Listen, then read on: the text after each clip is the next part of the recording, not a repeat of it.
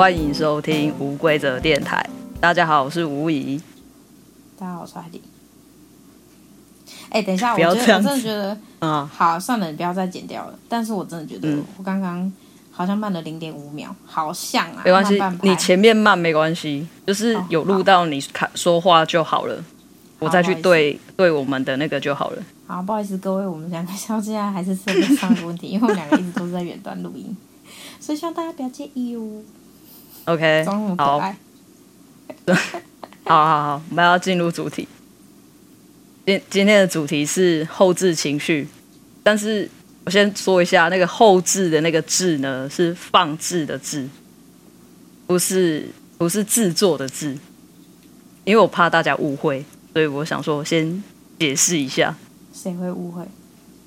哎，有的人会误会是后置啊，现在不是很多后置的行为吗？哦，好，对啊，而且我觉得而且哎哎，好，你。先说，你先说。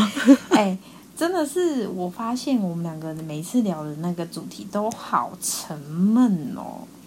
会吗？还是还是是我们把沉闷的主题聊得很感化，有这个可能性吗？或许有这个可能性啊。你突破了没你开始听录音档了吗？没有，我连我那本书都还到现在还没看，三年前获得的那本书。哎，好，你应该知道我在说哪一本。我知道。对，好，诶没关系。什么好卖关子的？反正就零觉醒，到底是有多不能多不能推荐？就是嗯，对，大家都跟我说《零觉醒》这本书真是非常的好。那我是希望各位就是听众也可以去看《零觉醒》这本书。那呃，因为我现在还没有看过，所以我没办法给你推荐说它到底有多好。但是呃，我推荐的每一个人，他都说非常的好看。好，我就是被他推荐的某一个人。我可以先说，如果你对于呃灵魂这件事情很好奇的话，就蛮适合看这本书的。或者是你的人生没有方向、有点迷惘的时候，也蛮适合看的。因为我觉得它可以找到一种，嗯、呃，你从没有想过你可以使用的力量，然后来辅助你自己。好，就是这样。简单的介绍，介绍到这里喽。完全就不想要做任何就是收尾，就是那、啊、你就没看呢、啊？医生的手呀，就是这样插入后置情绪是什么呢？其实我们可以请佳佳帮我们介绍一下，因为其实我发现这个东西的时候，其实也是近几年吧，近几年其实蛮多人在聊这个东西的，可是其实我都不理解，就是真的吗？很多人在聊吗？Anyway，我上网找资料很少哎、欸，真的吗？可是我其实有听到 Podcast 在聊啊，然后所以我才会知道这个、啊。我也是，我也是，就是那个嘛，那个熊仁谦那个对不对？是吗？不知道你是听熊仁谦的吗？不知道，我真的不懂。反正就是因为就是出现在社交媒体上面就对了，然后才会发现就是有这个东西。因为原本等一下会再讲说还有情绪诱发情绪这种东西，然后。嗯、呃，反正就是今天就是要聊情绪，然后情绪有很多种。那我我觉得我就是一个俗人，所以我我那时候的或许就跟大家一样，就觉得说，哎，情绪就只是情绪啊，它就是表面情绪啊，我感知到那些情绪啊。但是其实还会有一些，就是在后面的情绪，就是在这个情绪表面之下的情绪是什么？我们称我我可能简称它，很粗俗的简称它为我们今天要讲的后置情绪。那，哎，我是不是不小心介绍完了？不会啊，我就你你讲你讲你的看法啊。对了，大致上是听起来好像文字上解读是这样啊，但是如果有没有在什么更精辟的，或者是科学根据的，或者那种状态，我觉得可能要由你来讲解，因为我我的我的我所听起来大概的状态是这样啊，就很直白的可以跟大家介绍一下什么叫做后置情绪。OK，好，那。换我喽，你讲完了吗？对不对？就不讲话了。你为什么不？欸、不是，对啊，对啊。你要回我，吧我要快？一点啊，不要这样不耐烦。我知道你今天很累，欸、好吗？真的很不耐烦，因为我现在是非常想睡觉，因为我昨天睡不到五个小时，我就起来工作。OK，好，真是好辛苦，辛苦你了，辛苦。好，那你先休息一下，听我说好吗？会不会？你又又想要让我尴尬是不是？会出现打呼声？哎、欸，这也太……嗯，没关系，那我就把你打呼的声音剪掉就好。好，你讲吧。好，后置情绪呢？其实啊，好，先讲。其实我们会有很多假情绪，这个是在一些科学上有一点点，很多相关的书都有提到了。其实很多时候你会发现周围的人很容易生气，就是你就会觉得说，怎么这一点事你也要生气？然后这种就是好像你就觉得说他的点怎么那么多，为什么怎么样他都要生气？然后这个。这个状态呢，其实就是其实他有很多后置的情绪，也就是说，他不见得他只会生气，因为情绪是很多元的。怪声，对不起，真的打岔一下，真的很抱歉。如果有些什么怪声音，请大家不要见怪，因为我刚刚在关电灯，然后走来走去的摸我的猫咪，真的很抱歉。然后我就坐下去，有很像放屁的声音，但是我跟你讲，我没放屁。好好，反正我们都是用最。最最最简单的方式录音，所以都会有很多杂音。我相信应该有听的人，大家都会知道。请大家开扩音。哎，对，就是不要耳机，因为使用耳机的话，我觉得你可能会听到发脾气，直接把你手机摔掉。嗯，好了，应该不是。哎，我自己有听，好不好？好，对，你可以去。这个哦，你讲了，你你好，你帮我开了一个头。对，没错。如果你发现了，其实很多时候你会很容易生气的时候，每件事你都是用生气来表达的时候，你就要回头去想想，你到底为什么要生气？然后是因为什么让你的情绪无法正常的表达出来？因为像有时候像呃，比如说你你高敏人的话，就是。有些人是没办法接受杂音嘛，就是杂讯很多的声音，或者是很多呃挥舞的动作，然后有些人就会觉得开始烦躁。那那个烦躁的感觉，他如果没办法表达出来的话，就很容易变成是一种易怒体质。然后我上网。上网找到的，再加上我之前在书里面看到的，也就是说，我们呢其实都要去理解说，我们内在的情绪是什么，才不会永远都是用发脾气这件事情来表达自己。嗯，明白。是不是觉得我很冷淡？不是，我现在在想，对我是想说，哎，你没有问题吗？还是你听得懂？听不懂。你听不懂。啊，其实我好，那我想要好，等一下，假设我是我，假设我是听众的话，或者是一些普罗大众，我想要问的是，可是就是会一直遇到一些就是奇奇怪怪的状况啊，让你不得不发脾气啊。哎，说真的，真的不是我们脾气很坏，而是那些人实在太白目了，或者是假设好了，好，假设我想问一个，嗯、就像你说我是高敏人，然后我会因为一些杂音，会因为一些动作感到不舒服。那像像假设我就好好坐在那个公共的椅子上，然后他妈的隔壁那个人，哎，爆粗口，他妈的隔壁那个人就是一定要抖脚，我就会很俩拱啊，嗯、我就会觉得说为什么？好，那你的情境是，你看到他抖脚，你很不爽，也很想发火？没有，是因为我身体也跟着一起抖，不是说我的身体就是看到他不自觉就想跟着一一起抖，而是我被影响了，你知道吗？嗯。那你觉得你你的那个情绪上，为什么你会你是你是会想要就你不想要跟他一起抖是吗？不是，你要你要定义什么叫做我如果现在是正常的状态，呃不不要讲正常啊，如果我现在是一个和平的状态，那我看到他抖脚会怎么样？哦，就默默走开，这样是很正常的一个情绪掩饰吗？还是如果我今天感到不耐烦，就代表说？哦，我要去观察。哎，我是因为什么不耐烦？哦，对，你后半段讲的是对的，就是有的人会觉得说，哦，他抖就抖啊，可能是我啦，我就会觉得说，哦，他抖就抖啊，不关我的事。可是你可能就会被影响，但是我不是说你不能被他影响，而是比如说，就是讲到情绪这一块，如果说你因此因隔壁隔壁位置上的人一直在抖脚，然后让你有情绪。变得很焦虑的话，假设，那这个后面的情绪，其实你应该可以回推说，诶，为什么我看到人家做这个动作，我会焦虑，或者是我会有很不开心的感觉。我现在就真的很不开心，因为冷气的声音很大，然后我一直看到那个就是那个音声波还是什么的，反正就是他那个我们在录音不是会看到那个声音的大小吗？一直跳你很，他没有一直跳，但是他就是没有说到最最小，我就觉得不爽。那我现在的后置情绪是什么？哦，我觉得可能就是跟我你很想要的事情有关。我觉得是因为你可能想要控制，可是有些东西你没办法控制。没错，各位，就是因为我最近就是我最近去菲律宾出差，然后我的后置情绪可能就是，我觉得我可能。在上一个礼拜的时候，我就觉得说，其实我已经有发现这个问题了。可是我上个礼拜的时候，就是讲，就是好像不在意。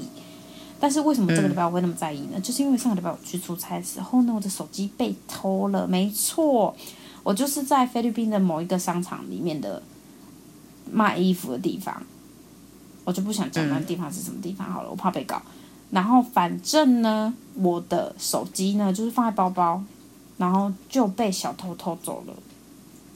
对，没错，就是那种十分钟、二十五分钟到十分钟的事情，然后我就发生了这很遗憾的事情。然后我手机里面有超级超级无敌重要的照片、资料、data 那些就算了，但是照片对我来说非常重要。嗯、但是也是因为我自己白目啦，我自己就是是纯女，就是没有没有备份。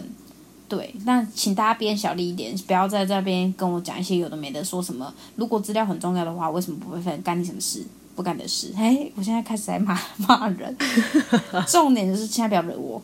但是，对，就是发生的是很遗憾的事情。但我已经，我回家大概已经哭了两天，大打，就是对，两天都在哭，包括今天我还是在哭，但是有哭少一点的啦。只是就是我还是很没有办法接受这件事，可是我已经在尽量的平复了情绪。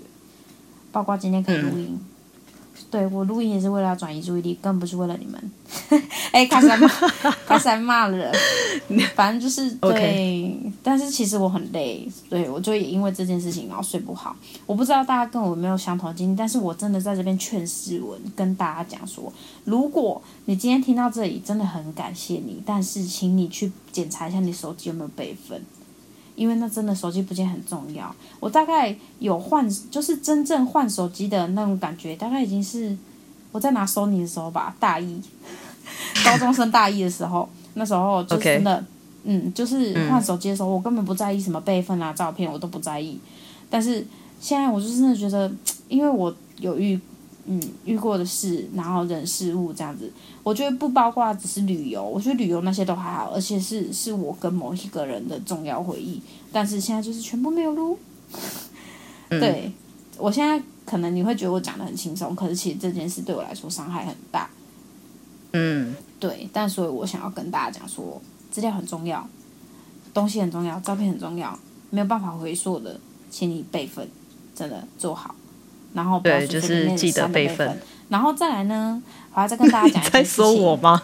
没有，不要 stay，没有，不要删了备份，因为就是我也还要跟大家讲一件事情。如果你有用 iTunes 加密的话，千万不要忘记密码，一定要把你的密码牢牢记住。像我现在就是一直在使用第三方软体在破解我的密码，因为我已经忘记了。我上一次备份是二零一九年，所以四年前的密码我根本就不记得。对。希望大家可以好好做到这件事情。然后呢，我今天会那么如此的暴躁，可能大家我不清楚大家有没有听我之前的录音，但是相信如果有听的话，我爱你。但是 我今天就是会不断的有很躁动的心，很浮躁，很躁动情绪，请大家不要见怪。对，虽然我的声音还是不知道有没有甜美，但是就是这样。呃，我我可以先感受到的就是，其实你蛮急躁的啦。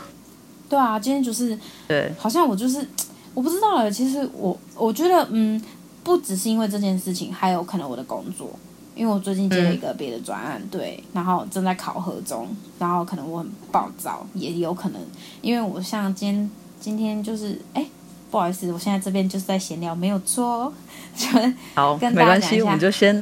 我今天早上九点吃了早餐，然后喝了一杯咖啡，然后一直就噼里啪啦工作到刚刚晚上就是六七点才又吃第二餐，我中间都没有感受到任何饥饿，所以各位就知道我多忙，但是不是在瞎忙的那种哦，嗯、是真的很忙哟，所以就是导致我今天都还没有去看我，哎，我有来了，刚刚回家的时候我才看了我现在手机的正确位置在哪里哟。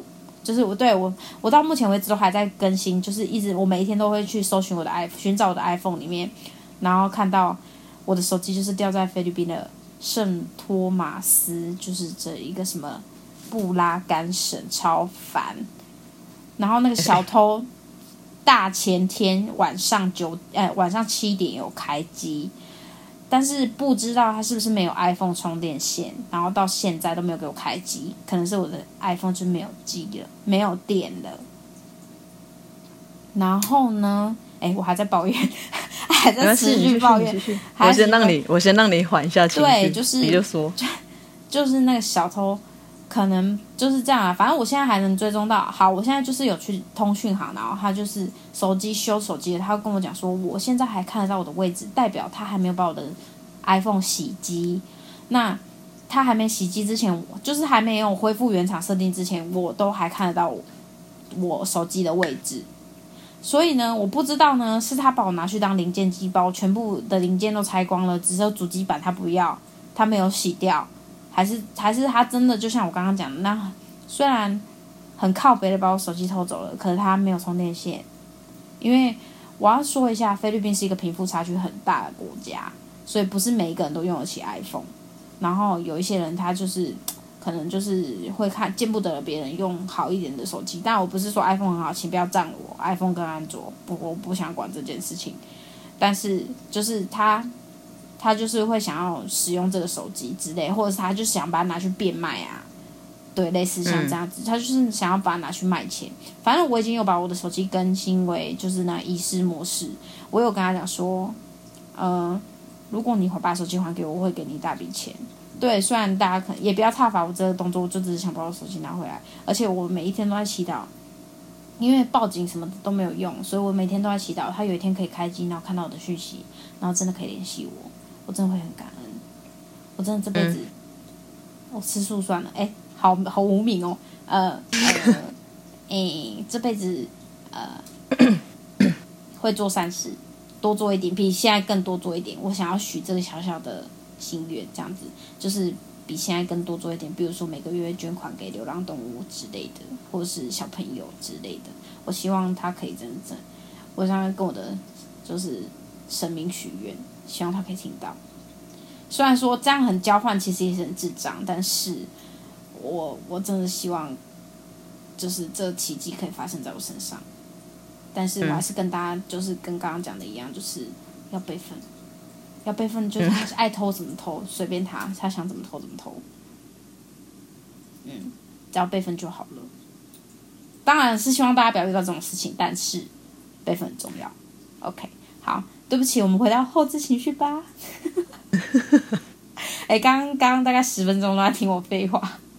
没事的，你现在有比较好了，你语速有变变回原本的语速了。真的吗？真的啊。可是我还是对这件事真的耿耿于怀，真的，我觉得我觉得很伤心呢。我知道你很伤心，真的很伤心，就是好像你又失去了那个人一次。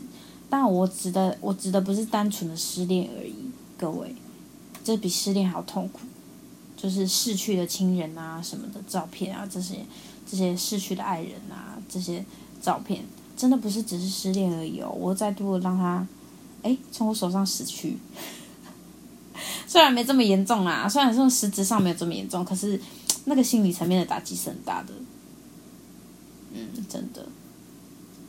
好啦，反正我的后置情绪就是，其实我觉得是因为我的工作，而我然后还有我这一两个礼拜遇到了这件就是失去照片、失去这些资料的事情，然后诱发我现在很暴躁，我真的很暴躁，然后静不下来，嗯，因为我其实是一个很爱吃东西的人，然后我觉得吃东西的时候我很放松。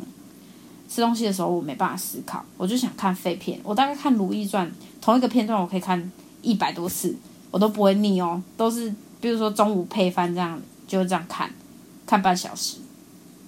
因为我觉得吃东西就是让人家心情很愉悦，难怪我肥都减不下来。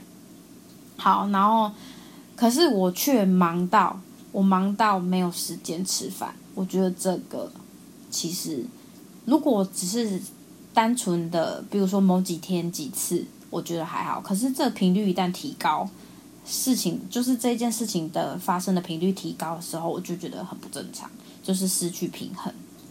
嗯，所以我觉得其实这两天我都是这样，这这反正这个礼拜开始我都是这样，然后我就觉得不对，所以我有其实有去，当当然是今天是更暴躁，可能到一个情绪的高峰，高峰一个很躁动的状态，可能是因为我也没睡好什么的，对，所以我就观察到我自己的后面的情绪，其实其实是因为有些别的原因去影响出。表面呈现出来很暴躁这个情绪，对对，大概是这样。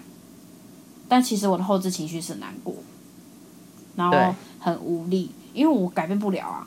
我就是觉得我拿这件事情没办法，我也没办法就诅咒那个小偷怎么样，我也不希望他怎么样，我希望他可以平安，我希望他可以顺利打开我的手机。真的，我真的祝他全家身体健康，万事如意。好，好好。其实我觉得你有观察到自己的那个后置情绪是是一件很好的事情啊。只是有时候我也不是说要跟大家讲说你就不能生气或怎么样，只是我觉得后置情绪很有趣，可以拿来讨论的是，因为当你发现了你真正的情绪的时候，我觉得可能有有时候会有一点点痛苦，可是。我觉得理解自己的这件事情是蛮开心的一件事情，而且我觉得对于别人的话，那个包容度也会比较高一点。就是你在面对很多人，然后他忽然丢了一个情绪给你的时候，你可能就会知道，你可能就会感觉到说，哦，那个其实是一个假情绪。你说你说的是现在的角度是，我不是观察我自己，而是去看过别人表现出来的样子，然后去观察到，其实他不是想要对我，比如说他不是想要对我凶，或者是他不是想要对我生气，他其实是我可以透过，就是你知道吗？穿过去那个情绪，这样、嗯、看到他，其实他其实不是这样子的。对，可是就是我我觉得啦，是我自己。不是像你现在就是开始开始观察到自己的后置情绪了吗？你已经渐渐理解自己说哦，我不是我不是我不是就只有暴躁这个情绪而已，你是有里面更深层的情绪。然后你看见你自己的情绪之后，你慢慢就可以理解周围的人为什么会这样。啊，可是看见之后可以干嘛？你就不会因为他的。假情绪而受伤啊？那你也太善良了吧？不是重点，这不跟善良没有关系。就像比如说，有时候你就会很急躁的要我干嘛干嘛干嘛，然后口气也稍微不好。可能以前我就会很不爽，但是现在的话，我可能就会知道说，哦，你现在不太不太稳定，就是你的能量。能量能量波的部分没有那么稳定，我可能就不会因为你这些语呃言语上或者是文字上，呃，我心里也有跟着你的情绪在跳动啊。你懂我的意思吗？大概懂。可是你不可能对，就像可是我觉得哈很好奇，就是你不可能一直这么稳定啊，你也有情绪爆掉的时候啊。对对对，当然会有。可是可是就是你会稍微在。不会再像以前一样，你就会两个波一起动，你知道吗？就像那时候，你是说你可能你你被我影响的那个频率降低很多，对，就会降低很多。当然，我还是有可能会被你影响，我还是会觉得不爽。可是，在不爽之后，这个时间不爽的时间会缩短，就是不会再像以前一样那么长，就会觉得说你现在你现在想怎样？嗯，对。可能我不爽的时间会缩短一点，因为我理，因为我理解了那个后置情绪嘛，所以我透过我理解我自己有那个后置情绪，也许我就可以套用在别人身上。也许他，我可以就是那个情绪会断的比较快，是因为我会去想说，那他可能不是真的想要这样说，他可能有话想说，可是他不知道怎么说。他有情绪想要表达，可是他不知道他真正想要表达的情绪是什么。嗯，懂。对，所以就是我觉得理解后置，我觉得考搞不好就是因为这样子。如果你有这个特殊的能力，也不是说很特殊啦，反正就是如果你可以有这个，就是觉察的话，你就会对别人更宽容。我觉得是啊，对，然后最后就会变成一个，就是、你就一发不可收拾，变成一个超级大爆烂好人。没有啦，我，我觉得不会啦，我觉得不会啦。就是其实它就是一个，呃，维持一个稳定的情绪，稳定很重要嘛。可是情绪稳定是很难的一件事情，因为就像你说的，会有外在环境的影响，会有人的影响，还有很多因素。反正物质物质就是影响来又影响去的，但是我们要怎么稳定自己的情绪？就是你只能理解自己的情绪啊，你才有办法稳定自己的情绪。就像就像你可能看到你的后置情绪是难过之后，哦，你理解了这样的情绪，也许你就不会再那么暴躁了。当然还是会暴躁，只是你暴躁的时间可能就减少了。对，没错，因为我刚刚就是，其实稍早的时候就是难过，然后就是听了一首歌，然后我就爆哭一场，也没有爆哭啦，我就流了几滴泪，然后觉得好了吧，够了吧，就先这样，就是好，今天的 part 到先这样为止，可能明天再继续哭，但就分好几天把它哭完，就是可能要一一次就是哭到超累，然后跟分好几天这样慢慢小小的哭，诶，可是我发现我现在是后者诶。就是我很少分段哭，很少。对，我现在已经很少再一次就是爆哭到很累了。对，嗯，好像是这样子。那那你觉得这样子有舒适吗？并没有。有比较舒适吗？并没有，也没有，并没有。那你觉得以你来说啦，你觉得一次哭完比较舒服，还是分段哭比较舒服？嗯，我觉得分段哭可以，可是可以分少段一点，不要像现在我分这么多段，oh. 因为分这么多段就代表我要痛苦很多天。我的状态是这样，比如说，好，两天紧绷，就两天就是紧绷这样子，就是我我我个人极限，我觉得这样子是一个很 perfect 的那个一个状态，就是难过嘛，你一定是会难过，嗯、你是人呐、啊，你有情绪嘛，嗯、你有七情六欲什么的，可是你对你。难过的时候，那或者是生气的时候，我们尽量缩短那个过程嘛，对不对？快加速的恢复，因为我们都是在追求这个东西嘛，对不对？追求平静。那当我的这个好，可能我现在比较不那么容易生气，对，但吧，对，嗯，但吧，嗯，对，有啊，有，有，有，我可以，可我可以说有，可以，对，他可以作证。然后就是没有以前那么容易暴怒了。可是我发现，呃，可能因为我生病的关系，所以我的那个忧郁期是比别人还长的。其实没错，就是呃，在三年前我就不小心有忧郁症，然后对我是很无预警的跟大家讲的这件事。可是我觉得这没什么，就是一些很小的事情。其实你可以想象，就是很想很像是感冒。就是，但是，嗯，呃，忧郁，每个人都会感冒，所以就是代表每个人都会有忧郁的状况，就是只是他可能会变成一个感冒，重感冒，对，他会变成一个重感冒这样子。那我现在就是一直卡在重感冒的状态。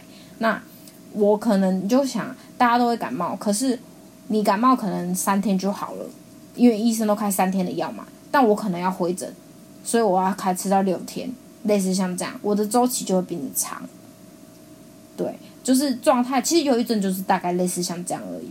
可是我在这边要跟大家，哎，再再度劝示，因为我自己跟自己家人的问题，但我跟我家人感情非常好，可是呢，因为其实每个人都是个体嘛，那相处起来的环境，其实生长环境都不一样，然后呃，我们又是被爸爸妈妈这样子教出来带出来的，那。我想要跟大家讲，如果呢，你的家里面有一个人得忧郁症的，不管是谁，不管是你的爸爸妈妈，还是你的弟弟妹妹、兄弟姐妹之类的，我想要跟大家说，你不要觉得说哦，我多关心他，他自己会好。不，你应应该是大家一起改变，因为他在努力，所以他在努力，但他不能一直在固定的环境里面。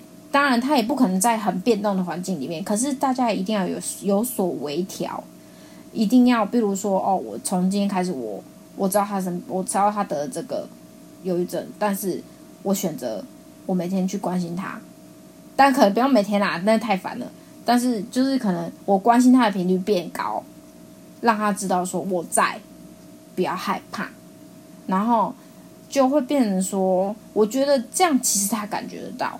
然后他也会知道你在，然后你慢慢的可能在更加多以他的状况去做适应、做调整，因为你不要想着说，哦，其实我这样就是在这段时间密集的关心他，那后面就好了吧，就又不做了。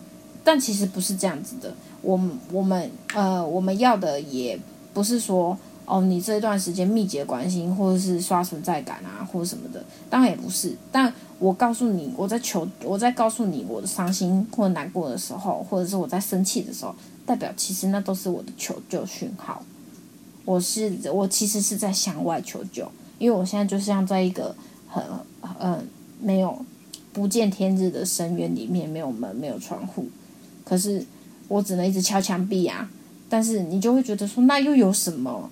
然后或者是跟我比惨，其实我不需要这样，我只需要你就是可能回敲，然后告诉我说，哎，其实我在这里，不要害怕。嗯嗯，有人在，没事的，不要害怕。然后千万不要跟他讲说想开一点啊！如果我想开一点的话，我怎么会得忧郁症呢？我就是没有这个能力嘛。反正就是，其实你就想成是我大脑生病了，可能没有办法像大家一样这样正常的运作。然后，嗯、这不是一件，这可以是一件很可怕的事情，但也可以是一件没那么可怕的事情，就看他所处的环境、人与事，对、嗯，就是会其实会影响他蛮多的，因为他就是会时时刻刻处于在一种，呃，他不是一种很极端的，就是。不是完全活在自己的世界里呢，就是非常易敏，非常的非常的敏感，对，就是大概就是这样。然后他就可能会在这两个环境里面这样子交替交替，所以你有有的时候会觉得说，诶，他可能很没礼貌啊，或者是他怎么感觉好像瞬间又很有活力，然后瞬间又很没力，就是类似这样。其实这都是一个过程。那我想要跟大家讲说，我现在可以控制到好像，诶，你其实如果我不讲的话，你不觉得我有这样子的状态？我有这样，我曾经有这样子的，呃，对啦，就是一个状态的话，那我想要跟大家讲，说我做了很多的努力。嗯，好，既然你都提到了，那就顺便跟的大家科普一下，忧郁症呢，其实现在比例蛮高的，就是全球的计计那个人人数计算起来，好像算蛮高的一个。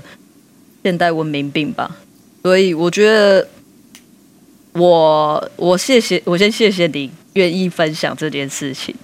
然后呢，其实忧郁症它没有啦，我不要哭了。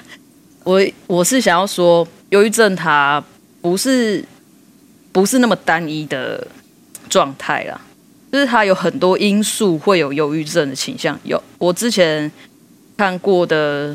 一些书的内容呢，有提到，其实基因也会影响，然后再加上有时候不是它，它不完全是一个心理疾病，它也有可能是一个生理疾病，因为会造成忧郁的话呢，有很多因素，包括血清素嘛，然后还有我们的那个，它叫褪黑激素是吗？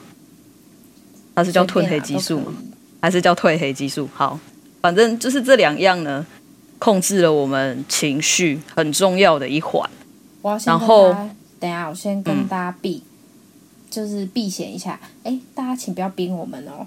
因为我们两个都只是一个普通人而已，也不是什么专业学者，是请大家没错了，这这都是我分享而已，不懂。对对，然后如果大家有更深的，请大家去转寻找专业人士。OK，这只是一个闲聊而已的频道。对，反正我只是想要希望大家不要，就是把这件把忧郁症这件事情看的，就像你刚刚说的，呃。它可以很严重，对，不要污名化啦，对，确实不要污名化它，就是多一点了解，你就会知道说，呃，该怎么去面对这样，没错，然后放轻松的去面对这件事情。当然，这件事情会很不轻松，可是你要越轻松的去看待这件事情，才能够很轻松的跟有。类似状况的人相处啦，没错，就跟你的工作一样。我跟你说，就是那个状态，就是我好想赶快努力变好哦，或者是我好想赶快把这个工作做完哦。我今天加班做完嘛？哎，做不完，那就慢慢做。因为就算你今天加班，你今天熬夜，你熬夜工作通宵好了，你也做不完。那你为什么不选择慢慢做，好好再运用你的时间，然后好好休息？因为那都是要有一个时间轴的，因为它不是说你很急就可以马上完成的，因为它就是一个过程。那每个人的需要时间不一样，这个没有一定的数据，但只是说，呃，大家就是放轻松去看待这件事。我知道就是根本没办法放松，什么叫做放轻松呢？可能大家会暴怒。都听到这里就直接又暴怒，就是关掉不想听。但是我真的只能跟你们说，就是不一定是要找什么事情来做转移注意力，可是你可以观察你自己，你可以去做一些你自己喜欢做的事情。因为其实你在投入别的事情好了，或者是你去忙别的事情，跟别甚至是你在诉说你这一段痛苦的记忆，你去跟一直跟别人说，跟不同的人说，讲同一件事情。我觉得那都是一个转移的能，就是转移能量，或者是一个一个消耗你这个负能量的过程，就是它会减轻很多。就是可能包包嘛，啊，包包里面有很多石头嘛，就一人分一颗，类似这样啊，那你的包包就会轻很多啊。虽然说这听起来好像是一个，嗯、呃，听起来好像是一个哦，你以为很简单哦，然后或者是听起来是好像一个就是哦，你讲的都是很简单，做的起来其实很难。可是其实如果你真的换个角度，换个方向去想，不要那么钻牛角尖的话，你会发现，其实这个些方法你去做，你就先去做了嘛。做了有没有用，我们再来说嘛。那你都不愿意去尝试把那个石头从你包里拿出来，那这样子的话，你就是那个你包包永远都很重啊，你就是一个人背着啊。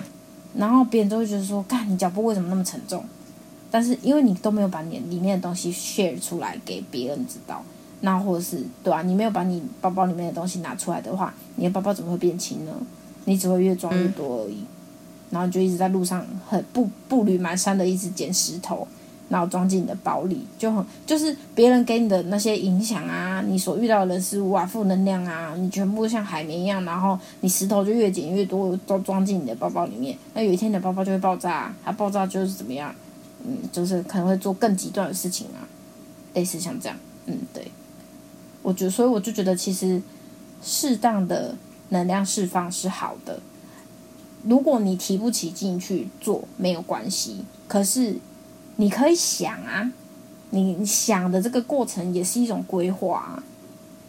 嗯嗯，虽然要讲的现在就真的讲的好像冠冕堂皇了，但是这真的是就是这个就这种八股道理，就是大家都知道，可是。做起来真的是不容易，但当你愿意跨出去的时候，或者是你愿意去从你脑袋里面想一想这些事情的时候，其实我就觉得你已经很 很厉害了，真的就是嗯很不容易了。包括你只是在脑子里想，你还没去做，这样都可以，都是一个方式，都是一个好的开始。哎，有没有觉得我这集讲的跟上一集一样好？有。我觉得你长大了，真的吗？好感人哦！我真的觉得你长大了，因为毕竟已经三十。我上一集，我我上 我上一集不是还有对啊？你那时候手机刚丢了，我回我传讯息给你，你连连读都没读。然后，但是我确实觉得你上一集开始，我重听的时候，我真的觉得你不一样。可是我真的是忘记我上一集在讲什么哎、欸，我们上一集在讲什么盲点哦？对啊，我们上一集讲盲点啊。好，就是大家如果有想听的话，可以去听上一集，再接下一集，然后你就会看到我开头多么暴躁。嗯、因为我刚刚看到就是就是播场的时候，然后就看到啪那一段都是我在讲。对啊，反正我觉得，我觉得你你你这两集确实让我有点刮目相看。就是你有没有发发现我整个能量大爆炸？我是觉得。就是好像我会觉得你长大的原因，是因为虽然你平常我在跟你讲话的时候，你好像都没在听，然后很爱应催应急，但是就觉得哎，你好像有一些你有听进去，你是真的有听进去。我只是没有办法把它拼凑出来而已。但是就可能像现在这样，其实我觉得那就是个人经验，因为其实我之前刚生病的时候，然后我会我很爱滑手机，然后我会发现就是。我怎么放空，你知道吗？因为我不是都是，比如说二十四小时，我大概二十二十个小时都是哭的状，都在哭，对，都在哭，然后沉溺在网络世界里，然后一直不断回忆那段过去，这样子，然后就觉得说是什么，到底是什么？为什么我现在会变成这样？我就一直不断在想这些事情。可是想这些事情，我那时候就是尽情的想，我就放飞自我，就狂想这样子。但是呢，有四个小时我在干嘛？有四个小时我在滑迷音，我就觉得迷音拯救了我。我只有在那四个小时里面笑得出来，就是我看到真的很好笑的，我会笑出来。我还是会传迷音给别人之类的，就是那几个迷音好朋友，我还是会传给他们。就是我觉得很好笑。可是看完之后回到那二十个小时里面，我还是很难过。对，然后我还加入那种就是互助团体，然后那互助团体是可能在 FB 里面有社团。然后在 FB 里面有社团，就是可能就是的另外一半过世这样这样之类的。然后我他就会有很多，其实他有很多负能量，大家不要害怕，就是你可以去，其实你可以去看看别人的故事，就是嗯，因为我那时候会很想知道，如果别人的伴侣走了，那他们的他们会怎么做？那他们会痛苦吗？还是其实他们？他们就他们的经验是怎么样？我想参考，因为我其实是想活下去的，我想好起来的，所以我会去看。可是我看了没有没有，不代表说哦，我就是要直接把他的就是 copypast 拿来抄，你知道吗？把他的经验经验拿来抄，没有。我的意思是，只是我想看看他怎么做的，我想要别人来教教我，诶，他怎么做是变好的？那我我想想看。那样适不适合我？对，然后我就去看了。然后呢，前期就是看而已，然后我也不会做任何回应，我也不会发我的故事，都没有。然后呢，直到我好像中后期，我开始慢慢去上《道德经》的时候，哎，再次跟重申大家重申一次，我跟佳佳是《道德经》的好朋友，每周日都会在。太平区，会不会太现在在推广是吗？太低调，对，就是希望大家就是有空的时候，如果有想要了解的话，可以跟我们说。然后，反正呢，我开始来上《道德经》，然后就是去听老师讲经嘛，然后会讲说背后的故事啊，然后你你可以怎么做啊，然后老师就会举很多例子，让你对于你的人生如何更顺遂，然后更如何去面对你的高低起伏。高的时候我们不要得意，低的时候我们不要难过，因为总有一天都会回到轨道上。你没有脱轨，嗯、你只是在轨道的旁边。哎，这样算脱轨吗？不是，就是应该是说，就像轨道车好了。轨道车，我们都是一台轨道车。假设我们是走在轨道的中间，然后运势的高低起伏，就是轨道高的时候，可能是在轨轨道的上缘。那运势低的时候，在轨道的下缘。可是不管是高或低，我们都是要让自己的那台那台车子回到中间的位置。没错，就是这样喽。嗯，好，对，我已经找不到更好形容了。反正左边上车，左边有人上车，右边有人上车，右边右边有人下车，但是你这台车就是要保持平衡嘛。那你这台车就是就是你本人，然后你你一定会想办法保持平衡，而且最终它也会回到平衡，因为大家都会找位置坐下来。对，怎么办？我讲了一个好好棒的比喻哦，很棒，很棒。Anyway，但是其实最、就是、没有，我再补充一下，虽然有人上车，有人下车，可是这台车最重要的人还是自己，是没错。因为他就是你，就是、就是、因为他，因为你没有时间后悔啊，因为你的人生就是一直在往前啊，时间也是啊，你没有办法回溯啊，嗯、没有时光机。因为对我昨天还跟佳佳讲说，我非常要有一台时光机，我回到被偷的十分钟之前，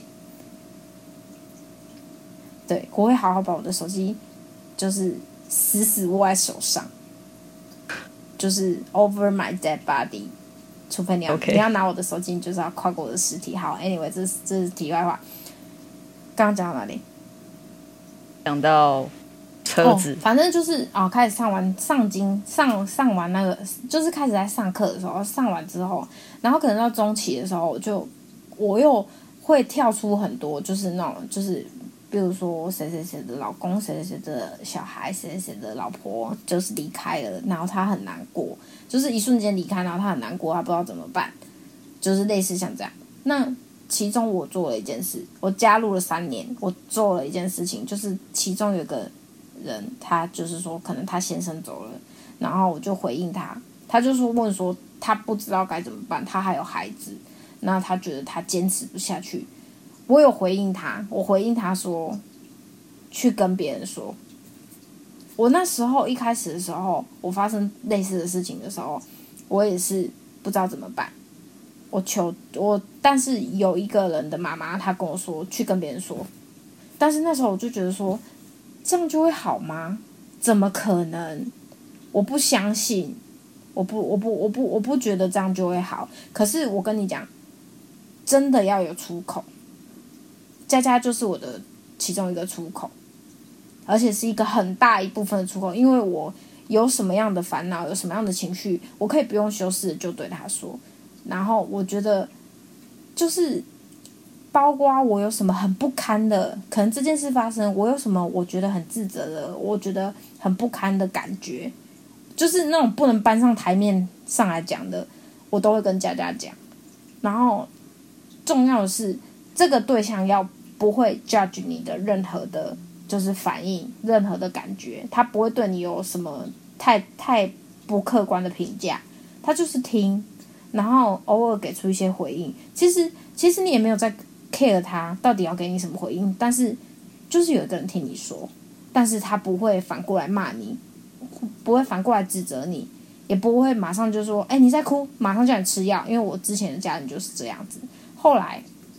他们才知道哦，然后我还有一个状态是很疯癫，就是我会一直反反复复的问说，为什么他会离开？为什么他会做这种事情？我不理解。但是，但是，其实你这是没有一个答案的，你永远都不会有这件事情的答案。对，如果他不是自然死亡的话，你永远都不会有答案。那只有那个人本人知道。你永远就是，就算你是他的另外一半，你也不可能有答案。但是。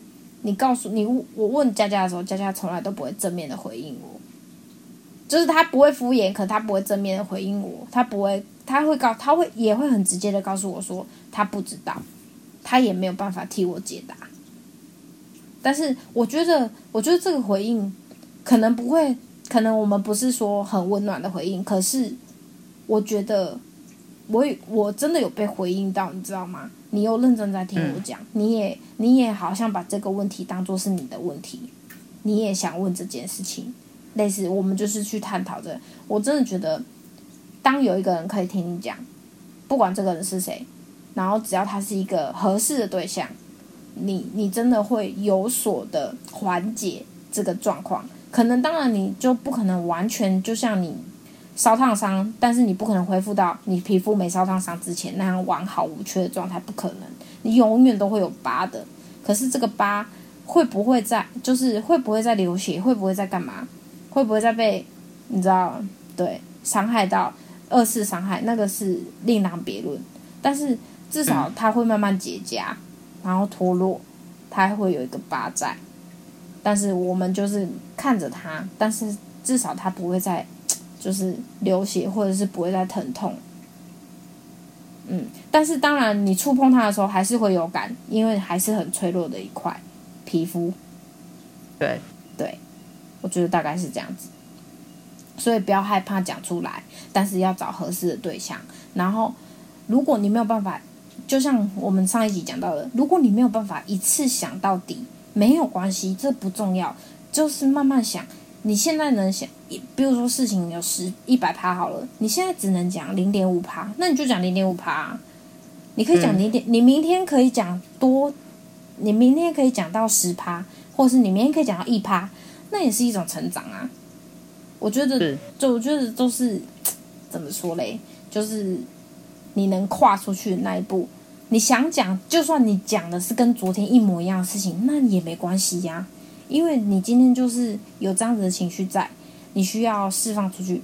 但当然，我希望那个人他也要去正常的释放他的能量，因为我我知道佳佳他可能会透过运动啊，然后或者是看书啊来排解。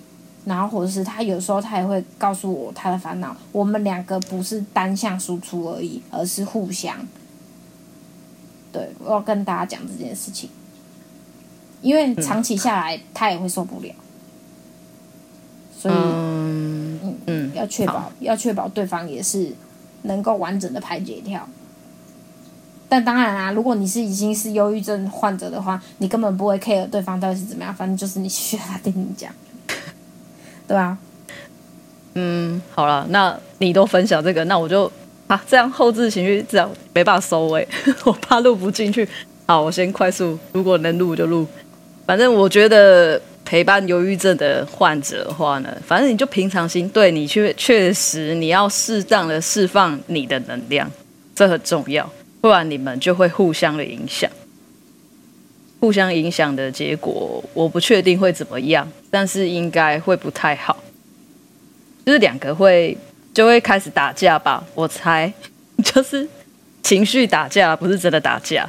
但是我觉得，呃，能量场这件事情，就是情绪能量这件事情，如果说当当你感受到他现在在低潮的时候，你就你你你千万不能低潮。你要尽量让自己维持在一个比较高一点的状态，但是不是要一下子就全部倒出去，而是慢慢的给。他需要什么就给什么，他需要多少你就给多少。如果你现在有在陪伴，假设你刚刚讲的是忧郁忧郁症患者本人嘛，那如果现在你是陪伴者的话，我很想跟你说，你很辛苦。辛苦了，你们两个都很辛苦，就你你、嗯、你辛苦了，不管你对他做出什么回应，敷衍也好，你至少有对他回应，你也很棒。但是呃，如果你今天已经不能再承受了，那个承受的范围很小的话，没有关系，你就你你要让他知道说，哎，等一下，好，你等我一下哦。现在我知道你很痛苦，但你等我一下，然后嗯，我先去把我自己处理好。我等一下，我可能等一下，或者是明天什么时候我再回来听你讲，但我一定会回来，你放心。就是那个，其实你就是给他一个，对啊，虽然这种好像是很口头上的承诺是很麻烦的，可是你就是要让他知道说，哎，我在，可是等一下我现在状况也不好，我没有办法承受，你先等我一下。你要打东啊，你一定要踩刹车，让他知道说，哎，等一下。这个人的状态还不好，如果我再怎么样，他就会更崩溃或者怎么样。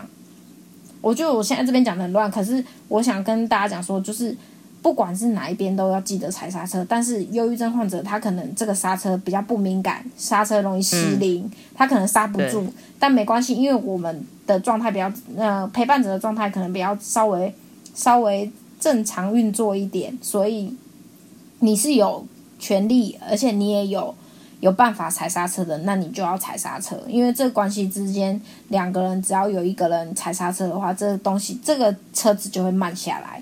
但是慢一点没关系，嗯、至少它还是有在前进。对，状态是这样子，类似是这样。对，然后你去把你自己的情绪倒完之后，再回来听他讲。如果你有这很大的耐心的话，啊、但是真的陪伴着真的很辛苦，甚至有的时候我就觉得比忧郁症本人更辛苦。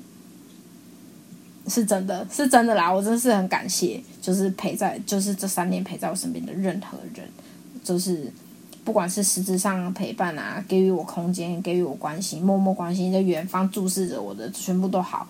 但是，呃，我就是充满着一个很感谢的心情，因为我觉得能到现在真的很不容易。对，大概是这样。哦，好啦，反正就是，嗯，你自己也要观察到你自己的后置情绪。明白吗？对啊，虽然虽然这一次后置情绪没有讲很多，虽然我准备了很多，但是对，但是我要跟大家，哎、欸，我们下一次下一次再聊分上下集算了。然后我要跟大家讲说，哦、好了，我要跟大家讲说，你懂得观察自己，懂得体谅别人，都是一件很棒的事情。这个没有什么好，嗯、就是你不是烂好人，然后你你观察自己，发现自己的情绪很 deep 或者是很表层。都是很值得鼓励，没有什么好羞愧的，因为这就是一，这本来就是一件很棒的事情。你正在走向一个平衡的状态，嗯嗯，但是可能的过程中有的人快，有的人慢，但是没有关系，你你总是会到达那个状态的，那没有关系啊。对，快慢不重要，你就对快慢一点都不重要，重要的是你觉得舒适最重要。对，没错。然后要记得你自己最重要，没有人比你自己更重要。这是我一直很想要跟大家讲的，就是全部的事情，一切你觉得很重要的事情，全部都可以等你，因为没有任何一件事情，这世界上没有任何一件事，包括工作、钱什么的，没有任何一件事情比你本人更重要，比你本人的感受更重要。虽然说，我一直希望跟大家讲说，把自己摆在第一位，把自己的感受摆在最前面。当然，我自己现在还没有很完美的，没有办法很好的控制自己做到这件事情。但是，我觉得我在努力，这是我的一个方向。那我希望大家也可以朝着这个方向前进。好，我今天已经收到这样，你再不你再不收，我就没办法了。哎、欸，我那我不收，我在等你讲完呢。我要收了，我要收了。下一集再继续聊后置情绪哟。但是我要跟大家讲，我们的模式都是闲聊哦，不要怪我们为什么又聊到这里来了。谢谢，拜拜。我都还没收场，你在掰屁哦！拜不？等一下啦，我还没收场。哎、欸，五十七分了，快点！没关系，我上次试过，它可以录一个小时。好，快点，你剩两分钟。好啦好啦，反正呢，我相信海底讲了很多，然后我觉得我也不需要再多说什么，然后后置循序下一集再说。那我们就下集再见，拜拜。拜拜。